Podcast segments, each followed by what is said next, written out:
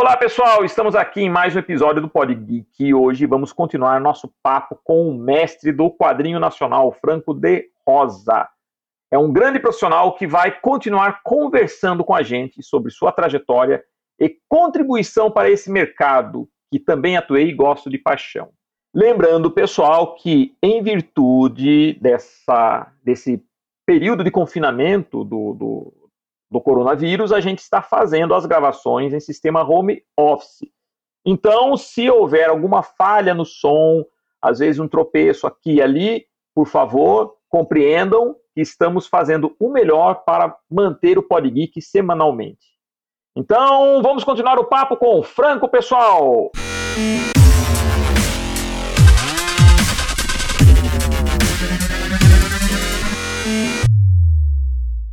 É, é, é, muito bacana conversar com você aqui no Pod Geek, com outros que eu conversei, o Primágio, tudo, porque para mim vocês foram referência. Mesmo você, eu acompanhava o seu trabalho né, através dessas editoras que a gente citou, a Grafipar, uh, também quando uh, depois você fundou uma editora, que foi a Press, né? Você teve uma editora também. Eu fundei várias. Não, é o mercado editorial, né, Franco? A realidade Sim. do mercado, se você analisar na década de 80, houve também, porque na década de 80 eu já fui para São Paulo.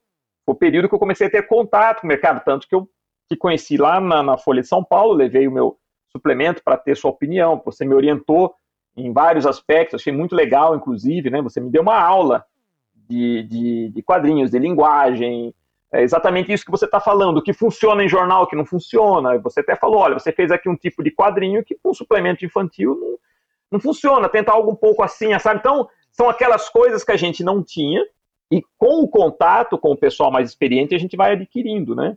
E nessa época, na década de 80, é, que tinha a Editora que depois você fundou a Editora que inclusive eu também fui lá, acho que você fundou com Paulo Paiva, não foi isso? É, foi Paulo Paiva.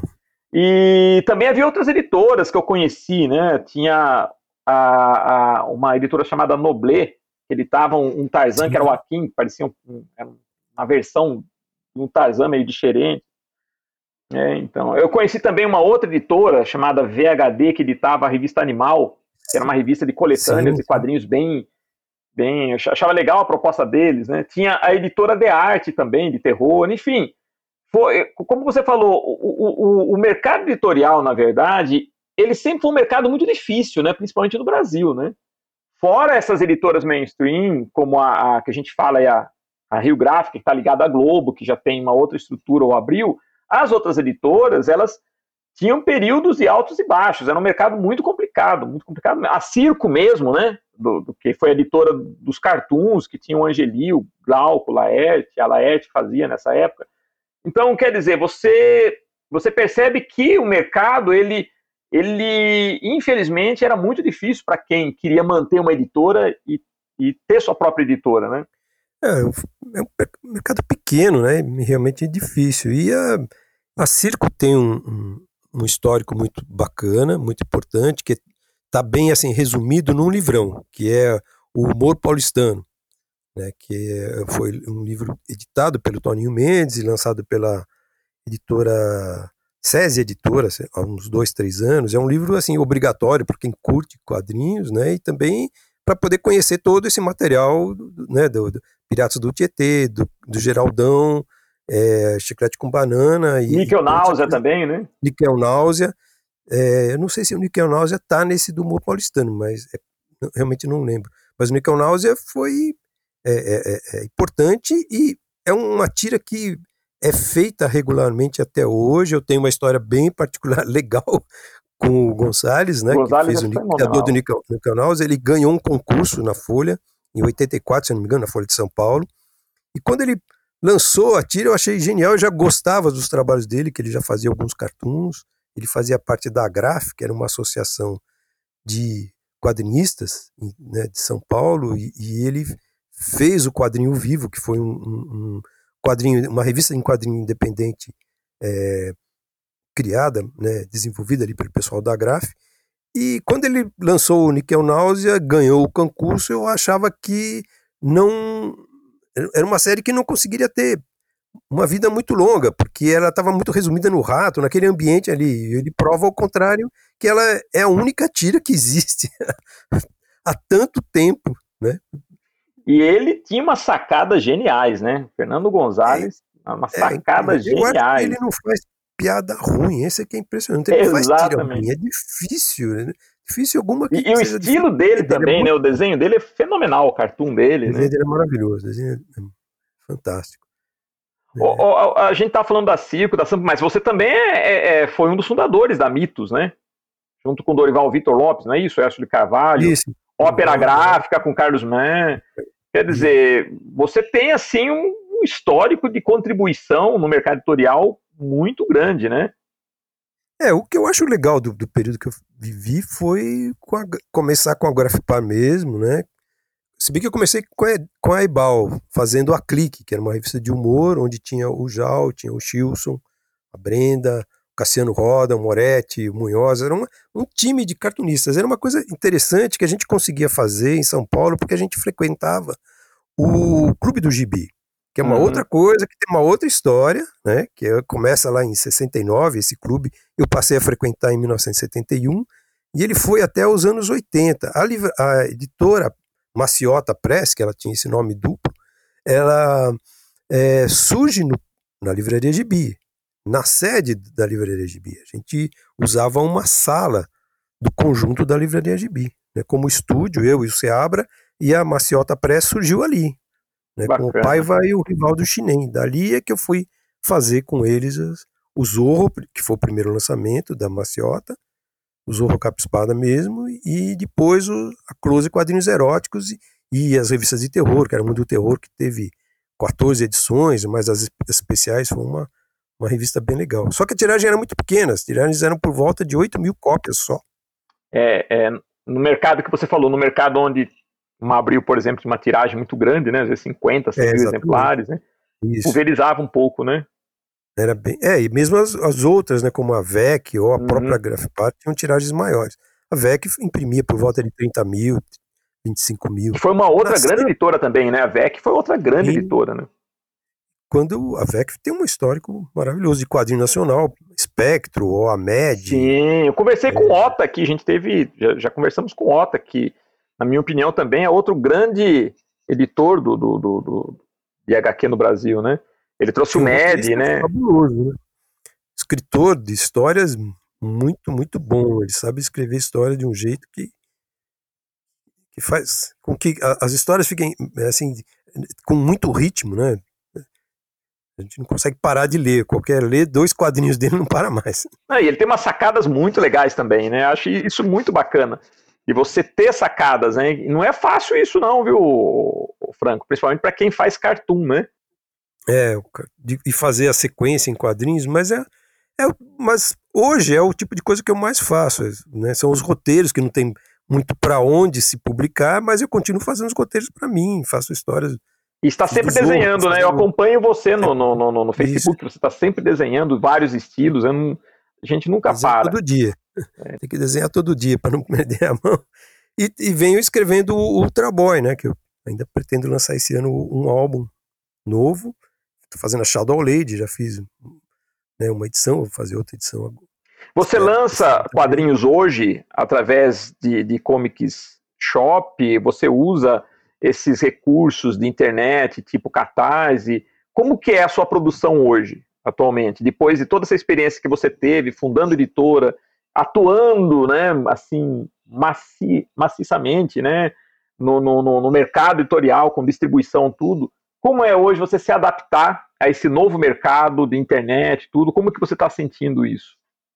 É, o que eu publico, as tiragens são pequenas, por volta de 300 cópias ou menos, e é distribuído em gibiterias, né, vendendo por internet também, anunciando no Facebook, no Instagram, né? Mas tem os distribuidores independentes, né?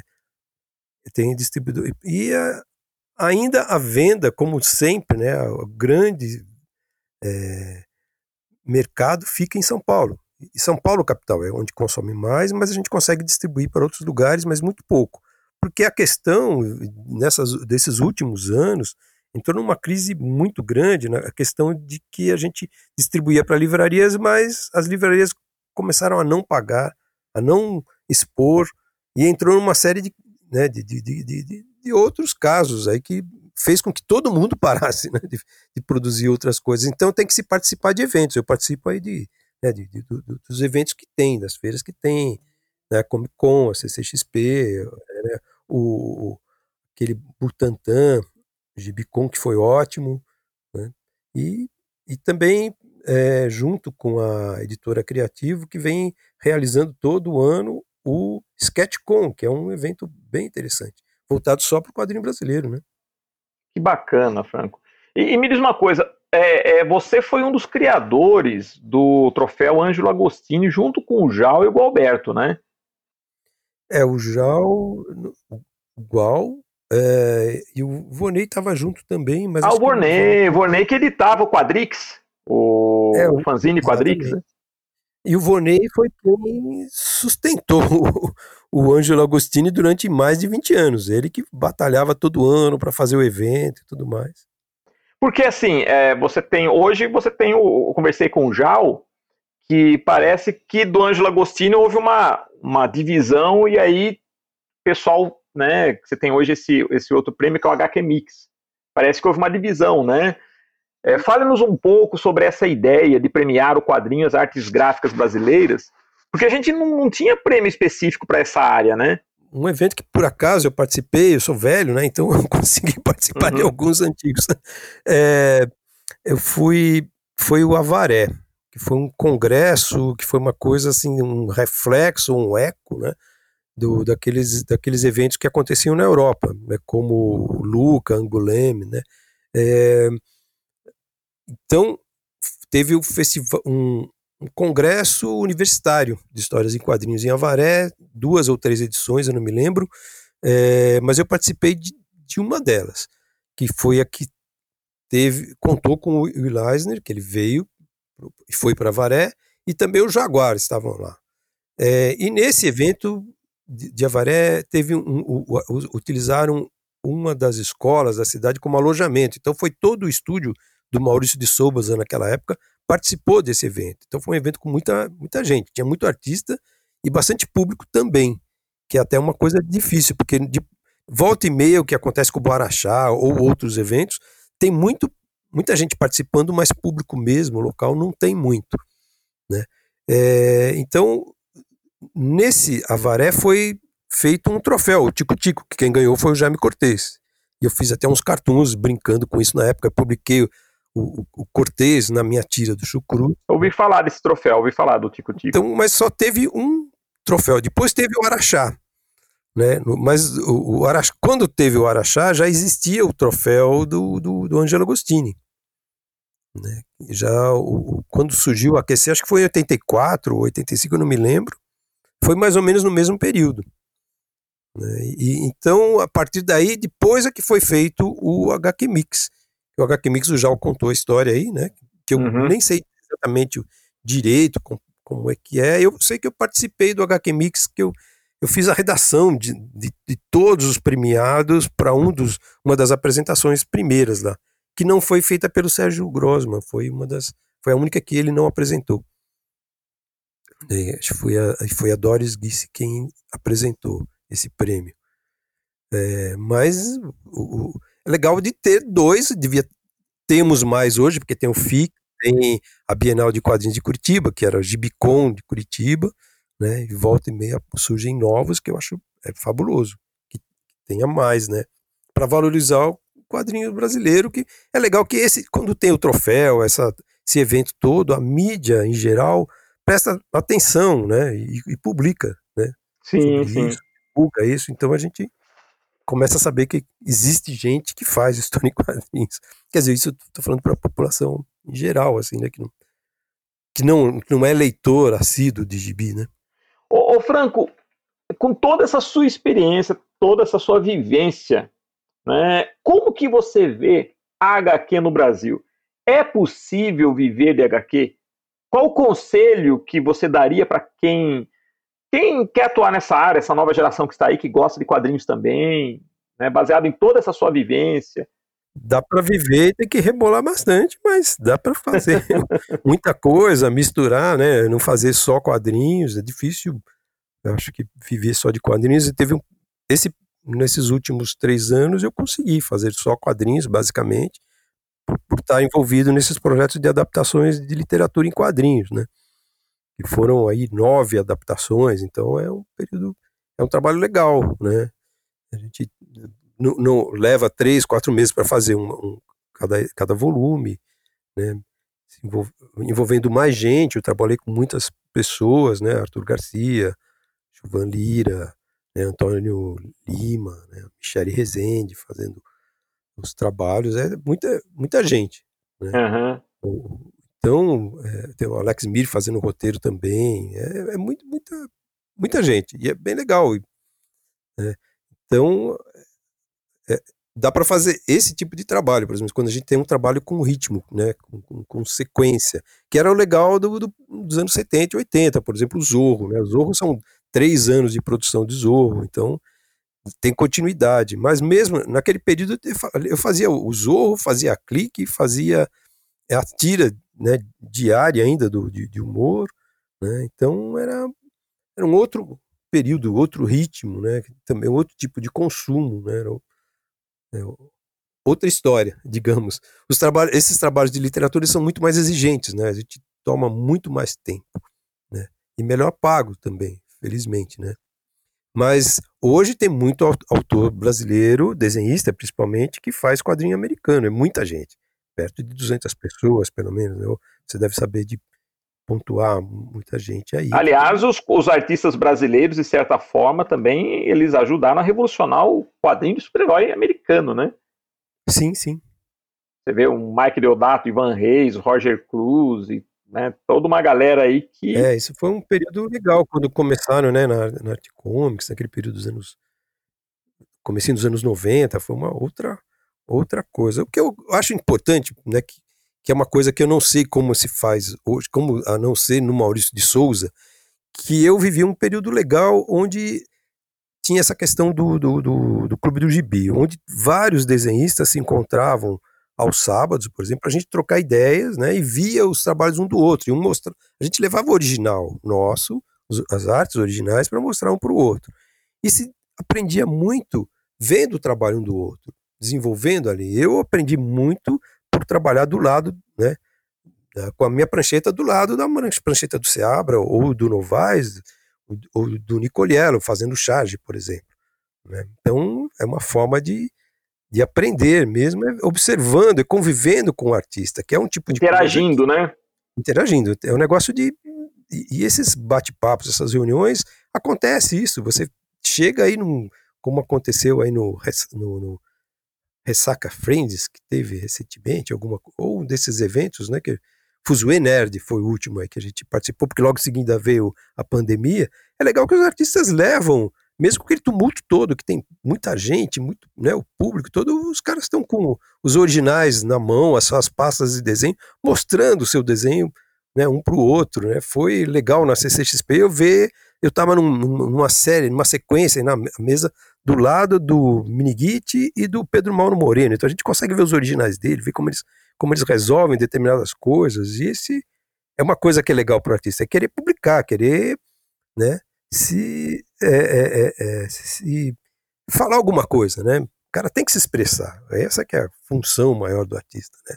É Nesse ponto, como a gente tinha conversado, a internet ajuda muito, né? Porque hoje ela facilita a ter contato com os outros tudo mais, mas o que é legal é o que é difícil da internet, quer dizer, é ao mesmo tempo você consegue uma propagação grande, mas você não, não tem certa a, a ideia de como é realizado o trabalho, né? Porque é, cada um faz no, seu canto, né? Mas a gente consegue agora né, ver muita coisa, falar com né, o cara que está lá na França, na Bélgica, como eu gosto de ver os, os trabalhos do Jodi, que faz uma série chamada Verões, Verões Felizes, tal, que eu acho um trabalho maravilhoso desses últimos que eu conheci recentemente, das melhores coisas que tem. E, e agora, com o Maurício, no, no, no estúdio do Maurício, as pessoas podem ver o trabalho um do outro, né? O meu período melhor como de produção foi naquele período da Folha, porque eu trabalhei lá durante oito anos fazendo tira, fazendo cartoon, fazendo ilustrações, que cada coisa com uma linguagem diferente, né? Mas ao mesmo tempo convivendo com outros artistas e muita gente ia me visitar na redação, como você mesmo foi, né? Sim, sim. Era uma tocava, referência, né? né? Era uma referência, é, né? Uma, é, vai, a gente fica batendo papo e vê como é que faz, como funciona, vê o original da pessoa, como está resolvendo isso ou aquilo, né? Se, se vai na pena, vai o pincel, ou vai uma outra caneta, vai outro efeito. A questão é se expressar. É, é, a única coisa que eu acho com relação à internet ainda, uma coisa que eu observo bastante, até convivendo com os alunos, dando dicas, é você. É, é a questão comercial. A produção e a divulgação em si, você tem. Agora, como transformar isso em algo comercial já é um pouco mais emblemático, né? É, é, é uma questão, porque a gente, naquele período, né, tive a sorte de pegar um período onde a gente fazia as coisas que você a gente só fazia uhum. porque estava recebendo, né? Certas Isso. coisas. Fiz muita coisa para Hanna Barbera, né? Do estúdio do Eli Barbosa, porque era feito. A gente fazia para receber, era por trabalho, por dinheiro mesmo, né? É, é. lógico que no, no Eli Barbosa ainda, de novo, o, o, lance de poder ir para um estúdio e você ver como o colega está resolvendo determinadas coisas artisticamente, ou mesmo em roteiro, né? A gente discutia muito a questão do roteiro, né? O, as dicas de, de, de, de, roteiro, os ganchos das histórias. Um dos, dos caras assim, melhores roteiristas que eu já conheci foi o Rui Perotti. Pouca gente sabe ou conhece, né? Que era o foi meu mestre, né? Rui Perotti foi meu mestre. Trabalhei com ele na Signo Arte. Tanto... É, então, grande então, roteirista, não sei se você via as histórias dele. É, né? Para você ter uma ideia, uh, o primeiro roteiro da revistinha do Chaves aprovado foi meu, pela convivência, Aí. porque ele que tinha ele tinha os direitos da produção do Chaves no Brasil, né? Quando começou na editora Globo. Primeira versão, na, na verdade, né? E é interessante porque o estúdio da Signoart ficava na Praça da Árvore, aonde ficava também a Preso, a Nova Sampa, não me lembro direito qual que ficava, que eu fui visitar lá. E você estava lá. É, não na, se Nova, Nova Sampa, Sampa, né? Era na Nova Sampa. É, Nova Sampa, isso, era Nova Sampa, isso. Na época você já estava na Nova Sampa. Na Rua das Hortênsias. Isso, na Rua das Hortênsias, exatamente. E a Signoarte ficava na Rua das Azaleias. Então era tudo perto certo. e aquela coisa, eu estava no mercado, estava começando, era novo, jovem, aquela vontade, né, de fazer contato. Aí falei, vou passar lá e encher o saco do pessoal da Nova Sampa, vou ver se eu falo com o Franco. Né, e já tinha conhecido você na Folha e você me reconheceu lá, daí trocou ideia comigo, mostrei material que eu fazia com o Perotti, tudo, né? E, como sempre, deu os conselhos tal. Mas, como você falou, foi uma época legal também. A década de 80 ainda foi muito boa para quem queria trabalhar com essa questão, que quem definiu bem né, foi o Paulo Borges. Ele falou quadrinho licenciado, né, que era, era aquela questão de se trabalhar com personagem licenciado, ou seja, você trabalhava e recebia, era uma profissão fazer quadrinhos. Né? Então, ainda foi um período. Também fiquei um tempo lá no, no Eli Barbosa, cheguei a fazer alguma coisa no Eli. Mas esse mercado, isso que eu falo, a internet ela tem hoje uma grande vantagem em relação a essa época, é justamente a exposição. Você pode expor seu trabalho, você pode mostrar, você pode criar fãs, né? Você tem que ter um engajamento também, né? Não é só isso também. A, a, o lance da internet é que há uma pulverização, é muita coisa. Como é? Você pode colocar uma vitrine muito grande, então você tem que se sobressair de alguma maneira, você tem que fazer um trabalho de engajamento também e ver o lado comercial, como que você pode transformar isso em algo comercial. É nesse ponto que eu acho que é uma, eu acho que a internet ela facilita na exposição, mas dificulta um pouco quando você pensa no lado comercial. É aí que você tem que descobrir um mecanismo de explorar comercialmente, né? É, a gente que é o, o, a discussão de todos, né? Se divulga muito e tal, tem e o Orlando, né? Cartunista Orlando, grande cartunista, grande ilustrador, que faz livros infantis, faz muitas coisas, ele sempre falava isso já há alguns anos já. A gente não consegue viver de likes. né? Sim, sim.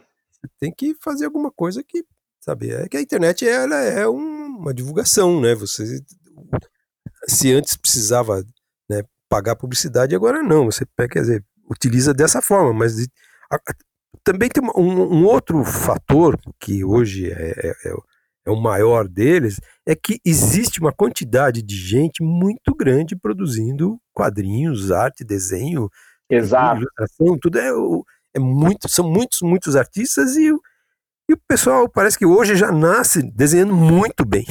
Exato, exato. As exigências, né? Eu... A gente apanha, eu apanhei tanto para chegar, levava três anos para poder desenhar uma figura de corpo inteiro, fazer um bonequinho lá em fio, que era o cara que eu copiava os cartoons dele e tal.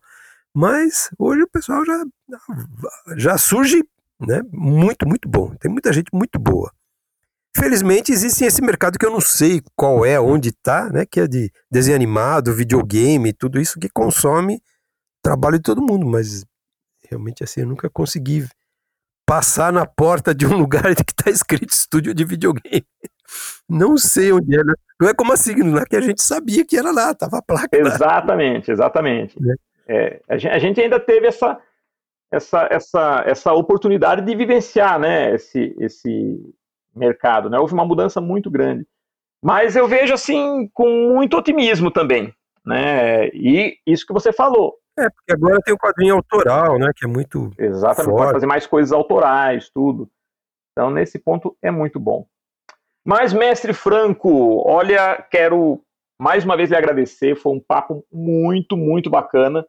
Né? Eu acho, nossa, foi, é, é maravilhoso deixar aqui registrado né, sua experiência na área dos quadrinhos, na área gráfica, e também seus pontos de vista. Isso é, é o Podgeek, na verdade, para a gente, ele é isso. A gente quer deixar como um ponto de encontro, onde a gente conecta gerações de produtores desse mercado geek, que na verdade é o mercado da, da arte e da cultura pop, né? Com tudo que a gente gosta, que é quadrinho, cinema, animação, né? E se você quiser deixar aqui alguma mensagem para o pessoal e também é, suas redes sociais, como que, que né, o, o, as pessoas te encontram, nossos fãs que quiserem ter contato com você, deixa aqui para gente né, o endereço de um site, suas redes sociais, fique à vontade, viu? É, o, o meu Instagram, que é onde eu vejo mais, né, e publico todo dia, posto todo dia, é francoderosa.estúdio com E. O, o, meu Facebook é Franco de Rosa, que é também do Franco de Rosa ponto estúdio, né? E tem a editora que é a eu tenho a Opera Gráfica Editora, né? E a Calaco Editora, mas também vendo pelo Instagram ou mandando um e-mail para mim, operagrafica@gmail.com. Beleza, mestre Franco. Eu, eu, eu nem vou me despedir, vou dizer até breve, porque você tem muito mais história ainda para contar e com certeza vai voltar aqui no Pod Geek para falar de alguns episódios, né? E, mas mesmo assim eu quero te agradecer para mim, foi muito importante esse voltar a ter esse contato com, com, você, né? Relembrando até algumas épocas muito boas do, do, do mercado. É legal, a gente curtiu algumas coisas legais. Eu agradeço a oportunidade mesmo, bacana. Não, eu que agradeço. E a gente aqui tem uma mensagem que eu sempre deixo quando encerro o Pod Geek, né? Que é ser, seja um herói. Né? Para mim, você é um herói. Aqui a gente só traz heróis. Né? E você, para mim, é um herói do mercado de quadrinhos. Também foi uma referência por eu estar aqui hoje, produzindo, tendo escola e até fazendo o Pod Geek. Ah, legal. Obrigado. Eu tenho meu herói que é o o Barnabé, que gosta de paçoca, que ele ganha poderes com ele. Mas é isso. então que então, sejam heróis. Fica outro né? episódio, né? Fica para outro episódio. Não, e é um herói bem, bem, bem brasileiro, né? Paçoca, brasileiro. né? E que, é... que, o nosso pessoal aqui do Podgeek sejam heróis como o Barnabé, né? Sim, sim. Mas tá, jóia. Muito obrigado, viu, Franco? Obrigado, obrigado. pela presença. Foi maravilhoso esse bate-papo. E, pessoal, então, da mesma maneira que o Franco, sejam vocês também heróis e até a próxima.